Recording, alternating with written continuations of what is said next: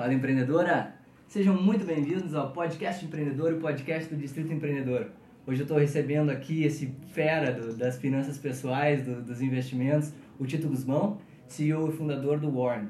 Tito, muito obrigado por estar me recebendo, é um prazer imenso estar começando a conversar com pessoas de personalidade como a tua. Eu estou muito feliz de estar te entrevistando. Eu queria falar um pouquinho, cara, antes da gente começar a falar sobre o Papo de Grana, que é um, um dos, uh, um dos eventos que vocês têm aqui no Warren no Brasil inteiro agora, já de, super bem difundidos, para a gente falar um pouquinho de inteligência financeira para a galera, contar um pouquinho do teu case, da tua história, da startup que está agora bombando no Brasil inteiro. Legal. Bom, obrigado pelo convite, cara. Espero poder ajudar aí tantos empreendedores nessa jornada é, incrível, difícil, complexa, mas muito gratificante que é empreender. É, enfim, começar minha história, eu acho que ela já explica o game de empreender e o game de finanças pessoais. É, eu costumo dizer que foi porque eu nunca ganhei mesada. Então, se eu quisesse comprar um chocolate na padaria, quisesse ter qualquer dinheiro, enfim, eu tinha que ou lavar os pratos, ou cortar a grama do vizinho, ou é, lavar o carro, enfim, para ganhar o meu dinheirinho ali. E então, quando eu ia comprar o chocolate lá na padaria, eu, pô, para comprar esse chocolate eu tive que limpar, porra, de 200 pratos lá, enfim, etc. No fim das contas eu comprava, porque eu sou viciado em chocolate, mas eu sabia já o, o lance ali do esforço que a gente emprega para ter dinheiro para depois consumir alguma coisa. Então eu já dava valor ali, aí desde pequeno, então eu gostava de cuidar do, do lance do dinheiro.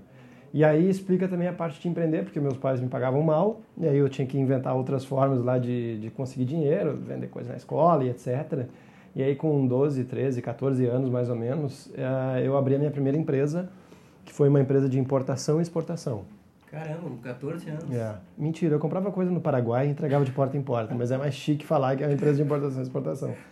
Então, uh, e aí nisso eu já, né, nessa época, eu estou perto dos 40, nessa época eu já gostava muito de tecnologia, então eu tinha um website, que era o meu website de produtos, a pessoa entrava lá, em tese, entraria lá, tinha todos os mil produtos da época, na moda era, era o coqueluche, que estava recém sendo lançado, era CD para carro, então você tinha a possibilidade de ter CD dentro do carro para ouvir música. E aí então eu tinha 200 mil tipos de CDs lá, de marcas diferentes, etc. Na verdade eu não tinha nada, a ideia é que a pessoa chegasse lá, comprasse o que quisesse, eu recebia aquilo, e aí eu, eu dizia lá, eu tenho um prazo de entrega de uma semana, e aí a moral é, eu recebia os pedidos lá durante a semana, sexta-feira eu pegava o bus para o Paraguai, no sábado comprava as moambas, voltava no domingo e entregava, domingo, segunda, terça, quarta, enfim. Essa era, era a ideia inicial. O foda é que ninguém entrava na internet naquela época, cara. Era a internet de escada. Então, eh, já no início ali do meu negócio de tentar ser super moderno, porque mais ou menos eu tinha criado a Amazon, né? A ideia é o cara entrasse lá numa loja online e comprar essas coisas. Ninguém entrava, eu tive que, usando um termo que se usa agora, o tal do pivotar, né? Cara, tem que pivotar aí a minha estratégia, imprimir panfleto mesmo, distribuir de porta em porta e tal. E aí foi muito legal porque eu já aprendi o game do, cara, de precificação, enfim, margem de lucro, estratégias de marketing, estoque e por aí vai. É, nessa minha primeira empreitada. E aí, cara, gostei do game, né? E fui tendo diversos outros empreendimentos. É, em paralelo, eu também gosto muito de música, sou baterista. E aí, eu, um guitarrista de uma banda uma vez me falou: Pô, Tito, eu conheci uma galera lá que é a tua pegada. Pô, não para de falar de investimentos, porque eu, eu tinha empreendido bastante, tinha ganhado um bom dinheiro e eu queria investir. E aí eu ia lá no banco para perguntar como investir e o gerente do banco não sabia e continua não sabendo. Passaram-se 20 anos não sabem nada ainda. E aí eu tinha que, cara, descobrir eu por mim mesmo, né, como investir o dinheiro. Acabei virando guru dos meus amigos para investimento. Ah, quer falar de investimento? Falar com o Tito. Meio que de forma não profissional eu ajudava a galera a investir. E aí então esse guitarrista da minha banda disse: pô, vai falar com os caras, que os caras não param de falar a mesma coisa que tu não para de falar. E aí eu fui, era a XP Assessores de Investimento, que era um escritóriozinho pequeno eh, aqui em Porto Alegre. É, tinha umas 10 pessoas, eu acabei indo lá para fazer uma. Pô, bater um papo com os caras, e os caras me contrataram. E eu era empreendedor, eu tinha duas empresas na época, mas daí eu gostava tanto daquele negócio de investimentos que eu. É, tá, ok, então vamos sim, vamos começar a trabalhar juntos. Me desfiz das minhas duas empresas e comecei a trabalhar lá. E aí a minha carreira de empreendedor foi pausada para virar um executivo. E foi muito legal, porque foram, pô, depois de um tempo a gente comprou uma corretora no Rio, passou de 10 pessoas para mil pessoas, daí foram 5, 6 anos de Rio, daí depois a gente mudou a empresa toda para São Paulo. Eu morei um ano em São Paulo mais ou menos, aí surgiu a oportunidade de ir para a operação da XP lá em Nova York. Eu fui, nos últimos três anos eu estava lá. E aí lá já começa a explicar o início da, da Warren. É, Nova York é meio que a meca para fintechs, né? É, que é a união de finanças com tecnologia. São empresas que estão resolvendo problemas de dinheiro, pagamento, crédito, transações, remessas e investimentos. Eu vi uma empresa que estava resolvendo o problema de investir e duas coisas passaram na minha cabeça. Primeiro, eu já estava de saco cheio da XP. É, pô, é, não dava mais, enfim, a empresa tinha ficado muito política e ela não era 100% alinhada com o cliente, enfim, muito conflito de interesse interno, muito mais preocupado em vender para a empresa do que vender as melhores soluções para o cliente. E a segunda coisa era, pô, o bichinho lá de empreender estava me chamando. Cara, tinha parado aí durante 10 anos, eu estava sendo é, um executivo, apesar que eu era sócio e tinha, cara, tinha muita liberdade para fazer, mas, cara, eu precisava voltar a ser o dono de todas as ações da, de uma empresa, enfim. É, as ações, quando eu digo as direções, né? E aí, cara, pedi para cair fora, é, me juntei com dois sócios e a gente começou lá a proposta da Warren, que é uma plataforma para ajudar as pessoas é, a investir bem de forma fácil e democratizar investimentos, mas democratizar não só dar acesso a pessoas que podem investir com 100 reais em portfólios super sofisticados, que só pessoas com 3, 4, 5 milhões de reais têm acesso Democratizar é a pessoa não precisa saber nada de investimento, não, não precisa ter background, entender de finanças e nada disso. Cara, qualquer pessoa normal que não seja heavy user de entender CDIs, CDBs e etc. Pô, é um designer que quer focar em fazer um bom trabalho de designer, mas ele quer ter o dinheiro investido bem e no banco não é o lugar para investir. E ele muitas vezes sabe disso, só que ele não consegue tomar o primeiro passo porque todas as outras soluções são muito difíceis. Então a gente quer pegar essas pessoas que não têm esse background, que não querem ter, aprender sobre investimentos, para ajudar nessa jornada de investir bem. Então, a gente criou a Warren com essa pegada, uh, construímos um. Já vem uma base aí de, de empreender também, os meus outros dois sócios, e isso eu acredito em empresas, né? Você tem que ter três skills na empresa. É, um é a pessoa que entende profundamente de produto, a outra é a pessoa que é a pessoa de tecnologia, eu acho que não se terceiriza a tecnologia, muita gente faz isso e acaba dando cagada. E a terceira é a pessoa que vai cuidar da jornada do usuário, é UX, o design, enfim. E então eu sou o cara de produto e eu fui atrás dessas duas pessoas para me complementar. Bom, talvez tenham pessoas que tenham isso, todos esses skills dentro delas. O cara é programador, entende tudo de produto e ainda é, é designer, mas é difícil.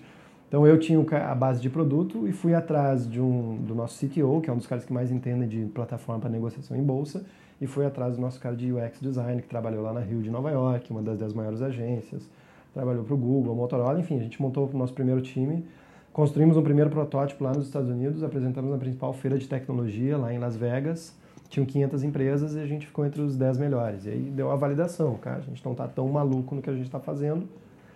Acabaram surgindo investidores interessados, investidores gringos, e dentre eles um brasileiro que tinha que foi o cofundador da XP, tinha saído também da empresa, tinha se mudado lá para os Estados Unidos, era o que ele queria fazer. Então foi meio que confluência aí dos astros, o cara entrou como nosso quarto fundador.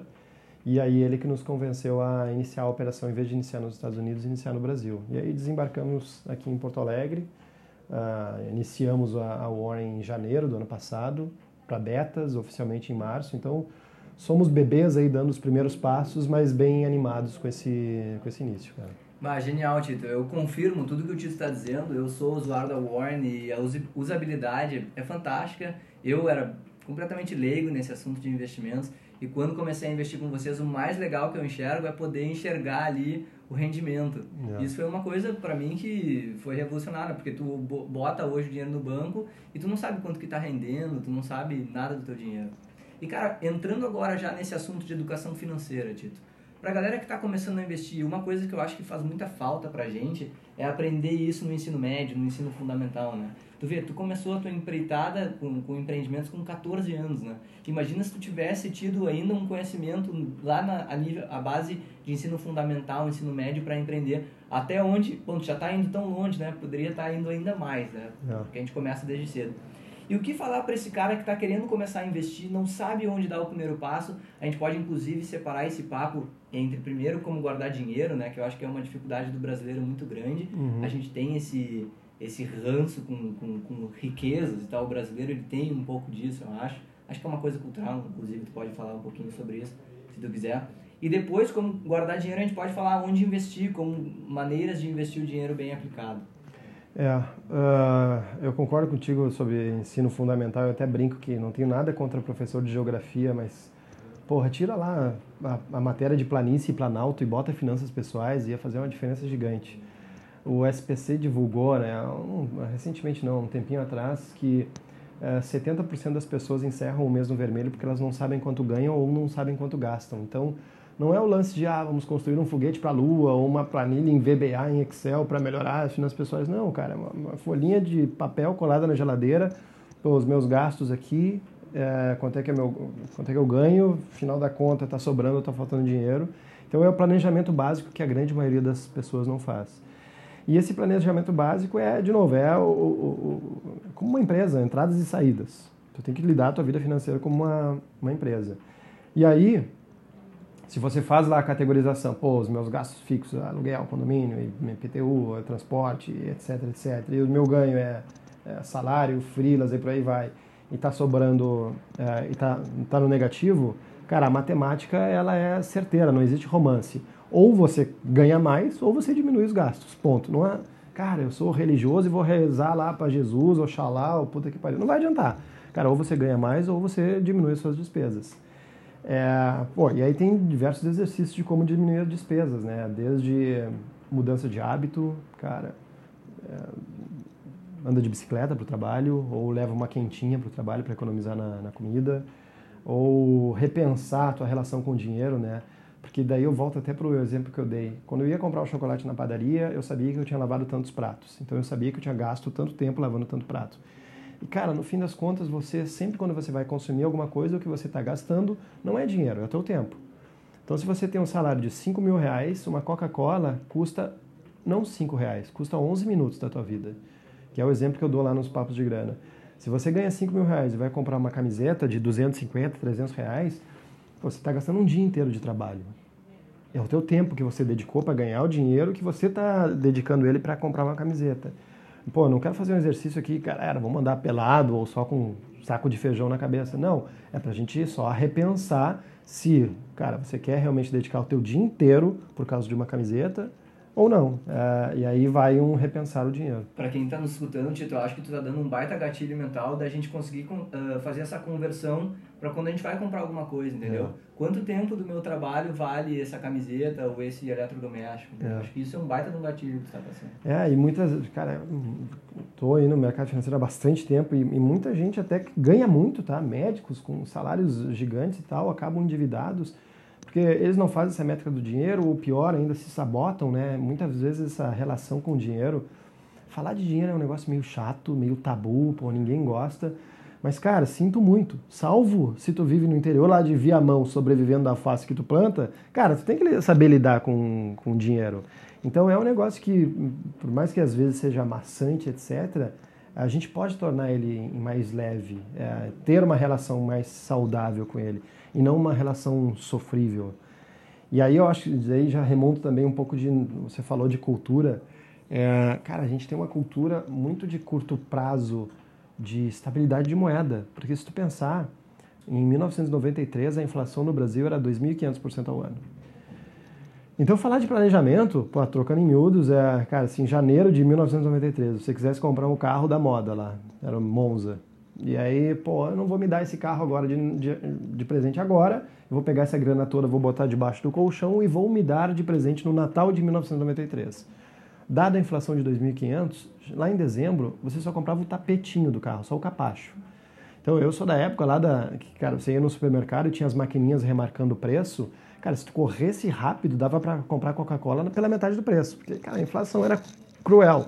Então pensar em planejamento Cara, é um negócio que não existia na geração anterior. Agora que a gente tem que começar a discutir sobre isso, sobre finanças pessoais, etc. Então talvez não seja 100% culpa nossa, e sim hum, culpa da, da, da, nossa criação como todo, como brasileiros.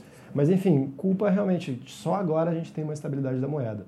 Mas é aí, galera, agora que a gente tem, pô, a gente tem que lidar melhor com, com a grana. E até, Tito, falando um pouquinho do, da própria cultura, eu acho que o millennial, né, que é o cara, o, o, o pessoal que nasceu em 90, que está entrando agora mais ativamente no mercado de trabalho, esse cara ele já vem com um mindset de imediatismo, de ansiedade, de até a, a propaganda do YouTube, o cara não consegue esperar 5 segundos que já fica ali querendo passar, é. passar, passar, né? E eu acho que o investir e poupar dinheiro é o que eu tenho aprendido muito contigo, com o blog da Warren tudo, é tu focar no longo prazo, né? Tu fazer um pouquinho de cada dia, Exato. um pouquinho de cada mês, né? É que, pô, é muito... E aí, parabéns para os publicitários, né? É, é muito mais legal consumir no curto prazo do que pensar daqui a 20 anos. Pô, não fode, 20 anos para frente, cara, eu prefiro fazer um unboxing do iPhone agora. É, mas é importante também. Claro que é importante ser feliz no curto prazo. Eu não estou falando, ah, pô, tá lá no deserto, garrafa de água a um real, não, vou economizar essa, esse um real. Não, pô, a gente tem que ser feliz também. E às vezes a gente até tem que nos dar prêmios. É, pô, eu tenho lá o meu orçamento super regradinho e etc. Mas, cara, no sábado eu saí lá com a minha namorada e, pô, a gente tem um orçamento lá de jantar que é X Pô, cara, mas tem um vinho que a gente queria testar, que é um vinho aqui que custa um pouquinho mais. Às vezes a gente também tem que ser recompensado. Então não é um negócio também, cara, vou seguir sempre ali aquele, aquela minha risca do meu orçamento e serei um cara infeliz. Não. A gente tem que. A relação boa com o dinheiro é a gente ter uma relação boa para os dois lados. Não é simplesmente gastar tudo à la louca. Ah, mas eu não consigo sobrar nada, estou sempre endividado no cartão de crédito, a minha vida é, cara, afogado aqui, vem o salário, pago o cartão de crédito, daqui a pouco já estou dentro do cartão de crédito. Pô, tá com uma relação ruim com o dinheiro. Tá gastando mais, tá indo na balada duas, três vezes, quatro, cinco vezes na semana. O Uber tá usando o Uber até para ir na padaria da esquina, pô, tem que repensar. Mas o oposto também não é, cara, você é um xiita que agora não vou gastar um centavo em uma bala sete belo. Não, calma, a gente tem que ser feliz. Mas o ponto do longo prazo é, cara, vai chegar uma época da tua vida que você vai diminuir a tua produtividade. Então você tem que pensar nessa tua versão futura, e você tem que pensar, e não o governo. Cara, não deixa o governo, o governo não vai te ajudar. A gente tá de novo nessa discussão de reforma da Previdência, esquece esses caras, esquece. Porque o, melhor dos mundos é o governo não atrapalhar, ajudar não vai. Então você tem que ter a, a, as rédeas do teu dinheiro. E as rédeas do teu dinheiro é o quê? Cara, quando eu chegar lá com uma idade X, eu tenho que ter um patrimôniozinho Y que eu vou viver desse patrimônio que eu acumulei. É o tal do construir o exército de juros ao teu favor. Cara, chegou lá, pô, se eu quiser me mudar para Floripa e, pô, eu não quero me aposentar, eu quero ficar vendendo miçanga na praia, legal, vai lá ficar vendendo miçanga na praia, mas se não vender nenhuma miçanga não tem problema, porque eu já acumulei lá o meu patrimônio, então é isso que a gente tem que exercitar. Eu sei que é mais chato, eu sei que, pô, vamos pensar 15, 20, 30 anos para frente, mas é importante. Cara, eu queria perguntar para ti ali que tu falou uma parte do cartão de crédito. Uhum. Pode passar algumas dicas pra gente, porque a gente sabe que o Brasil tem um dos maiores, os maiores juros de cartão de crédito do mundo, chega a ser um absurdo, yeah. um roubo ao cliente, tá? Pode passar algumas dicas para quem está nos escutando, quais é as melhores maneiras de usar o cartão de crédito, porque acho que a grande parte dos brasileiros, né, Tito, quando, quando fica sabendo que, ah, eu tenho um crédito no cartão de crédito, ele acha que isso é um dinheiro que vem do além, né? E ele vai lá e usa. Como é que é a melhor maneira de lidar? Cara, na minha opinião, o cartão de crédito é tipo carteira de cigarro, sabe? Que tem estampado atrás, ah, o cara tá com câncer porque fumou e tal. Cartão de crédito tinha que ter isso, as fotinhas dos caras endividados atrás. Para o lance do use com responsabilidade, ou a saúde da. Como é que é? O Ministério da Saúde adverte que usar cartão de crédito vai ferrar com você. É, o cartão de crédito é, ele é muito fácil, mas o problema dele é justamente ser fácil demais e ser virtual, né? Porque você cadastra o teu cartão de crédito lá no Uber, Cabify, 99 da vida, e aí é tão fácil pedir que, de novo, ah, padaria daqui a duas quadras, só, ah, deixa eu pedir aqui um Uber, que é... E aí vai ver aquela fatura do cartão de crédito, tá printada lá de Uber, Cabify e por aí vai. Então você tem que é, ter a noção de que aquele negócio não é virtual e que é, parece que vai cair do céu e que não vai, você não vai pagar. E até curioso, eu estava conversando com um amigo meu um tempo atrás e ele falou um exemplo disso sobre o filho dele que essa sensação de que o dinheiro no cartão de crédito tudo passa. É, ele estava no carro com o filho e aí o filho falou: Ah, pai, vamos comprar não sei o quê. E aí o meu amigo esse disse: Não, filho, pô, esse mês a gente não tem mais dinheiro. Mas, pai, e o cartão de crédito? Pô, mesmo a criança, que deve ter 6, 7 anos, é o filho desse meu amigo, já tem a percepção de que, cara, o cartão de crédito vai, cara, cai do céu. Não, vai, só passar lá na maquininha que ele vai. Então você tem que ter muito cuidado a isso. É, eu acho que se a pessoa está lá no Alcoólicos Anônimos do cartão de crédito, o exercício é, cara, o cartão de crédito não foi feito para você. pega, corta com uma tesoura, joga longe e lida com o dinheiro lá no débito ou dinheiro de verdade mesmo. Que para a pessoa se reabilitar, para mim é o melhor exercício, que é chega lá no início do mês, cara, quais são as minhas contas? É X aluguel, condomínio, PTU, por aí vai, e eu gasto tanto de almoços uh, por semana. Porque eu trabalho, enfim, gasto, sei lá, 30 reais por almoço, durante a semana, 30 vezes 5, 150 reais, legal. Resgata aí no mês 600 reais para almoço, em dinheiro e bota lá naquela caixinha. Então eu tenho 30 reais por dia para o almoço e leva isso em dinheiro. Vai ver que a dor vai ser muito maior do que o cartão de crédito dá aqueles 30 reais. De novo, no cartão é virtual, ah, bota 100 e passou. Cara, dá o dinheiro ali na versão física é, é diferente. E aí você sabe que se você gastou 35 hoje e o teu budget era 30, no dia seguinte vai ter que ser 25. Porque senão aquela aquele bolinha de dinheiro lá de 600 reais por mês, vai chegar lá no dia 25 não vai ter mais nada. Então o exercício de transformar para o físico virtual para mim é o melhor. Isso é muito louco, né, Tito? Porque o ser humano está sempre buscando uma maneira de burlar, né? E aí fala, não, mas eu uso o cartão de crédito porque tem pontos para milhas, não sei Sim, que. É. Porra, brincadeira. Cara, uma dica prática também para a galera. A gente está falando de economia, de investimento. Qual é o percentual do, do, do ganho do, do, da pessoa física que ela deve é, utilizar para investir na Warren ou sei lá onde é que ela quer investir? Legal. É, cara, pelo menos 10%. Eu brinco que é a regra de ouro dos judeus, né? Que é, reserve pelo menos 10% do seu salário mensal para a sua versão futura. Só que isso tem que entrar como linha de despesa e não a sobra da sobra, que é o que normalmente as pessoas fazem, né? Que é, ah, sobrou uma graninha no, nesse mês, vou viajar para Gramado. Sobrou a graninha da viagem, ah, vou comprar um tênis. Sobrou da viagem do tênis, ah, vou botar lá na minha poupancinha. Pô, assim você não constrói um, um patrimônio legal para sua versão futura. Então tem que ser, ah, meu salário é, sei lá, 5 mil. Cara, reserva 500 reais para investir. Então, na verdade, o teu salário é 4.500. E aí, com essa grana que você vai gastar aluguel, condomínio, IPTU, alimentação, viagem e por aí vai. Então, é tratar como essa tua versão futura como uma linha de despesa mesmo. Cara, você tem que ter, tirar da tua linha de... Antes de você começar a gastar, você reserva parte para o seu futuro. O ideal é, no mínimo, 10%. Mas, claro, quanto mais você conseguir economizar mensalmente, mais você vai acumular no futuro ou mais rápido você vai acumular um montante maior. Perfeito. Cara, eu queria te perguntar agora também sobre qual é o maior diferencial do Warren frente às outras plataformas. Uma coisa que eu gosto muito que vocês fazem é todo mês vocês me mandam um lembrete. Cara, eu, eu, eu tenho lá os meus objetivos e aí fala, tá na hora de, por, exemplo, do seu carro. Eu ainda tô na, na bicicleta, tô ainda construindo o meu patrimônio, né? Tô, já tô com essas mentalidades. E quais são os maiores diferenciais que o Warren então apresenta para os seus Legal. usuários? São duas. É... A primeira é transformar qualquer pessoa em um bom investidor. E a gente faz isso com o Warren, que é o nosso uh, consultor digital, que vai te pegar pela mão e te guiar até construir os, as tuas caixinhas, os teus objetivos.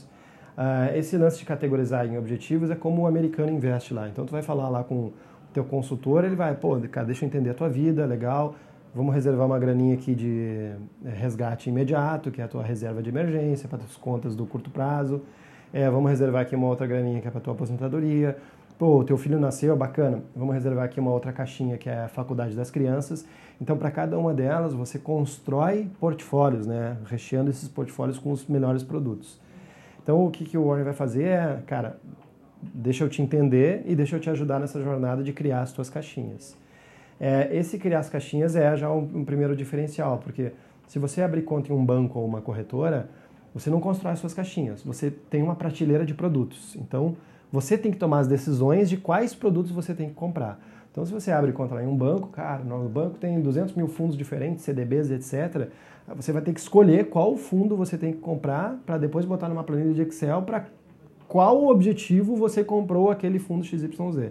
Na Warren você não compra produto, você compra o seu objetivo. Então eu quero investir porque, pô, eu quero tem uma reservinha aqui de emergência que eu posso resgatar a qualquer momento. Legal, o Warren vai te indicar as melhores coisas. Eu quero investir porque daqui a 20 anos eu quero ter 5 milhões de reais. Pô, legal, esse aqui é um, é um outro objetivo. Então, a primeira coisa é, na Warren você não investe em produtos, e sim nos seus objetivos. E a segunda coisa é alinhamento com o cliente. É, o mercado financeiro todo é desalinhado com o cliente, e foi por isso que eu saí dessa, da minha outra empresa. Por que, que é desalinhado? Porque bancos e corretoras ganham comissão nos produtos que eles indicam.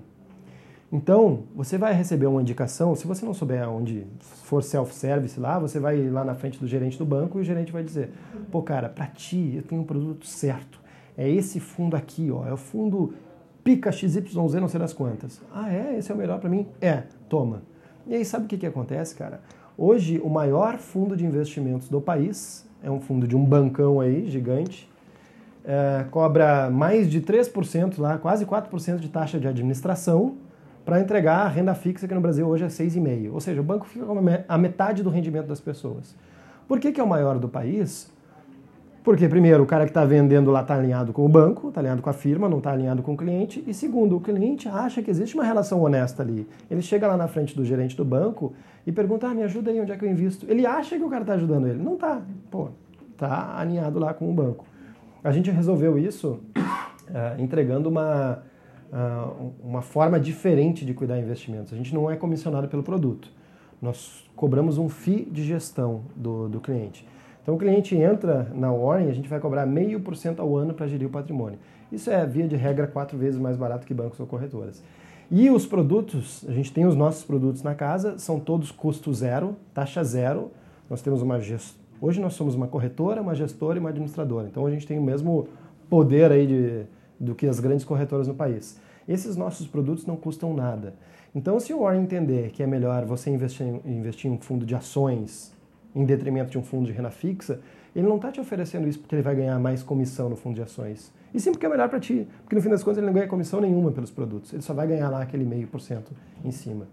E o que a gente vai inserir, inclusive agora no, no próximo mês, é, que a gente está chamando internamente de cashback de investimentos, até a gente não anunciou nada, primeira vez que a gente está comentando, é, todos os produtos de terceiros, de gestoras terceiras ou CDBs de outros bancos, etc., que estiverem na plataforma e o Warren sugerir, a remuneração que a gente ganharia desses terceiros a gente vai devolver para o cliente. Então, para ser 100% alinhado. É até curioso que a gente fez uma pesquisa com a base de usuários para ver até onde eles entendiam isso, que a gente ia devolver dinheiro para eles. Cara, ninguém entendeu. E aí, pô, cara, vamos deixar margem na mesa se ninguém está entendendo? Foi uma discussão longa aqui, a gente votou diversas vezes. E no fim das contas a gente decidiu, cara, sim, é, foda-se que a gente vai perder margem aqui, que as pessoas não vão entender. Mas se o nosso norte é oferecer a melhor solução para o cliente sem conflito de interesse, a gente não pode ter em momento algum conflito aqui internamente. Então o que, que vai acontecer é, você vai ver lá na sua conta, no seu extrato da Warren, ah, recebi de volta X reais por estar investindo no fundo da gestora XYZ. É, o que a gente construiu é, e que a gente vai falar bastante para frente é nós somos a primeira e única corretora 100% alinhada com o cliente. Cara, todas as outras não são, tá? Não existe nenhuma outra. Eu brinco aqui com a galera, ah, quando vocês forem fazer palestra, evento ou qualquer coisa que tiver algum de outra corretora, dá para começar, a primeira frase é, primeiro, alguém aqui alinhado com o cliente levanta a mão. Só a gente vai poder levantar a mão, todos os outros não vão poder. Então essas são as duas principais diferenças. É primeiro, pô, essa, transformar investimentos de uma forma super fácil e a gente faz isso ao invés da pessoa ter que comprar produtos lá, aquela prateleira de CDB, CDI, não sei das quantas, vai comprar os seus objetivos. E segundo, 100% alinhada com o cliente. Cara, é demais te escutar, porque escutar o backstage, né, o que está acontecendo por é. trás dessa construção é simplesmente o que mais me motiva, assim. E tu já respondeu uma das perguntas que eu tinha, que eram quais os próximos passos da Warner. Eu acho que esse é um grande próximo passo que vocês estão dando né, essa entrada dos novos fundos e tal, muito legal. E cara, indo um pouquinho mais agora, a gente já está chegando no final aqui do nosso, da nossa entrevista, indo mais para a parte mais motivadora, motivacional para os empreendedores, Tito. Eu gostei muito lá no Gramado Summit, que uma das grandes dicas que eu trouxe da tua palestra lá foi sobre positividade, que tu falou, cara, é muito importante ser positivo e obviamente não só uh, depender da positividade, do ah, vamos rezar e tal, uhum. mas que tu deixou muito claro lá que se chega um cara reclamando, reclamando, reclamando, pá, vai tomar no cu, cara, sai daqui, sabe? Exato. E quais são então as dicas que tu dá, Tito, para quem tá nos escutando e tá afim de empreender, ainda não, não encontrou um nicho ou um ramo certo para atacar, o que que tu acha que esse cara deve uh, ter sempre em mente? É, primeiro até falando sobre isso, eu mostrei lá no Gramado Summit as fotos e a gente está justamente na sala do otimismo aqui, ó, para não dizer que ah, é mentira. Tá então as salas aqui, elas têm as coisas que a gente acredita de valores, que são pô, get done, coragem, é muito melhor a gente arriscando do que a gente não fazendo nada, com medo de arriscar, humildade, que é o lance de trabalho em equipe, etc. Aqui a gente está na sala do otimismo, só reforçando isso. A gente tem uma batalha que é vencer os bancos. Uh, os bancos são cinco principais, que têm 5 trilhões de reais sob custódia, Esse dinheiro está em poupança, fundo de investimento e previdência. Poupança é uma porcaria, fundo de investimento, como eu falei, o maior do país é um assalto à mão armada e previdência nos bancos é muito ruim. Então a gente quer bater de frente com esses caras. Mas são instituições super grandes, gigantescas. O brasileiro é super bancarizado, então tem que ser muito maluco barra otimista para acreditar que a gente vai vencer isso. Então o que a gente busca nas pessoas é isso, é cara, tem que ter otimismo que a gente vai vencer esses caras, porque senão, se a pessoa não for minimamente otimista para ver que a gente tem é, uma jornada muito legal, mas com diversos desafios, pô, nem entra aqui. E aí, otimismo, cara, todo empreendedor tem que ser otimista, porque se não for, cara, tu já para na etapa aqui da junta comercial, tá? Que é um saco. Aliás, estão melhorando e etc. Mas, cara, se não for otimista e saber, cara, beleza, isso faz parte do processo, vamos embora, estou construindo algo maior, pô, ferrou. Já na primeira etapa você para. E, e, primeira etapa, porque empreender é todo santo dia resolver problema. Absolutamente todo santo dia. Não vai ter calmaria, tá? Não vai. E se você não é uma pessoa, de novo, otimista para uh, ah, acreditar no sonho que você está construindo, pô, esquece. E, e, tem um americano que fala que é um negócio muito legal, cara. Ele fala também sobre otimismo ao empreender, que os empreendedores naturalmente são otimistas, mas ele fala que o pô, anterior a empreender, independente de empreender, cara, para começo de conversa a gente já ganhou na mega cena da vida. Porque entre ter nascido uma minhoca, uma meba, um pintinho amarelinho, pô, cara, nasceu um ser humano, cheio de coisa legal para fazer. Então, ao invés de ficar reclamando que a grama é muito verde ou o céu é muito azul, pô, de novo, já com perdão do palavrão que você permitiu, vai tomar no cu, cara, tem tanta coisa legal. Em vez de ficar reclamando da vida, meu, vai executar. É, em vez de ficar reclamando que a mamãezinha não, não deu a. Ah, não me deu o berço de ouro, foda-se, meu. Tem, tem um monte de gente aí que não te deu o berço de ouro e que está executando. Ah, porque o governo não sei das contas. Cara, tem um monte de gente fazendo sem precisar do governo. Então, meu, vai lá e executa a porra do trabalho. Cara, tu já tem a benção de ser um ser humano ao invés de ser nascido uma minhoca rastejando no meio do lixo, cara, vai executar. É, e sobre empreender. É, Pô, eu gosto muito do, do game de, de empreender.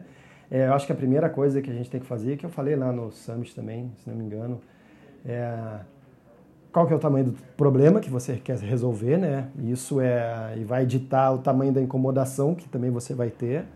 E, e não que pessoas que queiram resolver problemas maiores sejam melhores do que pessoas que queiram resolver problemas menores. Cara, não. É, pô, existe um bairro em Porto Alegre que não tem uma padaria, cara, temos um problema para resolver. As pessoas gostam de comprar pão. Então, se a gente montar uma padaria lá, a gente vai resolver um problema e vai criar um business que, cara, pode ser, dá bastante dinheiro. Aliás, meu sonho é ser sócio de uma padaria, então me chame aí. Olha só. É, mas, cara, é óbvio que você não vai construir uma empresa de um bilhão de reais, uma padaria. A não ser que daqui a pouco vire um Carrefour aí você domine um, mas enfim, pô, uma padaria num bairro não vai valer um bilhão de reais e você não vai ter problemas de uma empresa de um bilhão de reais. Mas, cara, sensacional se você quer é, é, fazer isso. Agora, se você quer sonhar super grande, cara, criar uma empresa gigante, é mudar o mundo e etc., você também tem que pensar que os seus problemas vão ser muito maiores. Então, aquele papo é, hipster do, ah, eu quero, cara, meu sonho é trabalhar de, de havaianas e cueca em uma pousada no Vietnã. Cara, fantástico, mas você não vai criar uma empresa de um bilhão se você tivesse essa pegada. É, porque dependendo do, do tamanho de, do, do que você quer construir, vai ser a tua entrega. E aí, empreender é sempre resolver problemas sim, mas dependendo do tamanho, cara, você vai trabalhar umas 14 horas por dia, negão. Cara, sem fim de semana. Cara, eu acho demais isso, até frisando, Tito, porque muita gente está vivendo esse mito do empreender, né? O cara, uhum. ah, eu quero ter um, um, unicórnio, vou fazer o próximo unicórnio, o cara não entende o, o, o, custo disso. Né? Cara. Né? Tanto pessoal, financeiro, tudo. O né? sonho é que foi é, é, muito romantizado. Mas é assim, eu acho legal ser romantizado, tá? Porque, de novo, eu sou baterista e na minha época o romântico era ser astro de uma banda de rock. E aí por isso tem um monte de baterista, guitarrista, etc., que não sai pra porra nenhuma, né? É muito mais legal agora ter essa onda de CEOs e CFOs e fundadores. Eu sou co-founder, não sei das quantas. Pô, acho muito bacana. Mas, cara, não é romântico. Você não vai construir uma empresa na. Tem uma ideia na sexta-feira, validar no sábado, conseguir investimento no domingo e na segunda-feira tá valendo um bilhão. Não, cara. Vai ter que remar um monte. E remar um monte é um monte mesmo. É, e você tem que gostar disso. É, se você gostar, e tiver esse skill de ser resolvedor de problema, é tipo, eu gosto muito de resolver problema. É, cara, eu não gosto de desligar nunca. São coisas. É, tipo, me convida para tomar caipirinha numa ilha do Caribe. Cara, em quatro dias eu quero cortar os, cortar os pulsos. Eu tô enlouquecido. É, porque eu gosto de, cara, ter coisas para resolver. Cara, tem alguma pica aí que está acontecendo, pô, preciso resolver isso. E empreendedor tem que ter essa pegada. Se tiver essa pegada é, de resolver problemas é, e escolher os seus problemas que você quiser resolver, seja dos menores ou maiores, cara, vai, acelera. É, tem muita oportunidade no Brasil, cara. O Brasil é um país gigante. Tá, sofreu aí nos últimos 10, 12 anos com algumas políticas erradas, etc. Mas, cara, a gente vai ter aí, é só o, é só o governo não atrapalhar, a gente vai ter 10 anos de Brasil pujante, cara, de cara, de economia crescendo, é, com muito mais oportunidade acontecendo. É, o bacana é que tem muitas coisas já validadas em outros lugares que a gente pode trazer para cá. É, então, se fosse a última coisa que eu fosse falar é vai, executa, porque tem muita oportunidade para empreender no Brasil. Cara, tem tanta ineficiência. Eu fiquei feliz pra caramba agora que o, o Quinto Andar, né, que é aquela empresa de, de cara, virou um unicórnio. Cara, olha a pica que é alugar um, um negócio, cara. É, é, um problema do início ao fim. É desde pegar a chave. Ah, se você quer ver uma sala na, no bairro X, ah, a imobiliária está lá no bairro Y, você tem que ir lá no bairro Y, pega a chave, volta, e depois ainda se você quer alugar análise de crédito, aí depois se você aluga e quer sair, ah não, você tem que pintar a coisa toda em paredes brancas. Cara, é um inferno. Então, e disso tem diversos outros lugares que têm problemas a serem resolvidos. Então, cara, vai que tem muita oportunidade. Tito, essa entrevista tá demais. Eu sei que tu, tu, é uma pessoa que tem um tempo bem valioso. Então, eu pensei em fazer uma chamada pro pessoal para investir na Warren, mas ninguém melhor do que tu, né? Faz uma chamada aí pro pessoal, Legal. um aí pro pessoal conhecer mais a plataforma. Fala pessoal, então, é, como eu falei, é, eu sei que é mais legal a gente fazer o unboxing do curto prazo, né? Consumir no curto prazo, mas cuidar bem do dinheiro, investir bem o dinheiro é super importante. É, a Warren é uma plataforma feita para todo mundo que quer investir bem de uma forma super fácil. Hoje a gente entrega um leque de produtos super sofisticado. É, tem os nossos produtos da casa, você pode investir em, em, títulos do tesouro, em produtos de crédito privado, em ações brasileiras, em ações americanas, pô, a gente fala de Amazon, Google, Netflix, Disney, etc. Tudo isso tem no portfólio. É, esses nossos produtos todos, é, eles batem benchmarks do mercado, então a gente tem muitos bons produtos internamente a gente vai inserir cada vez mais novos produtos para frente.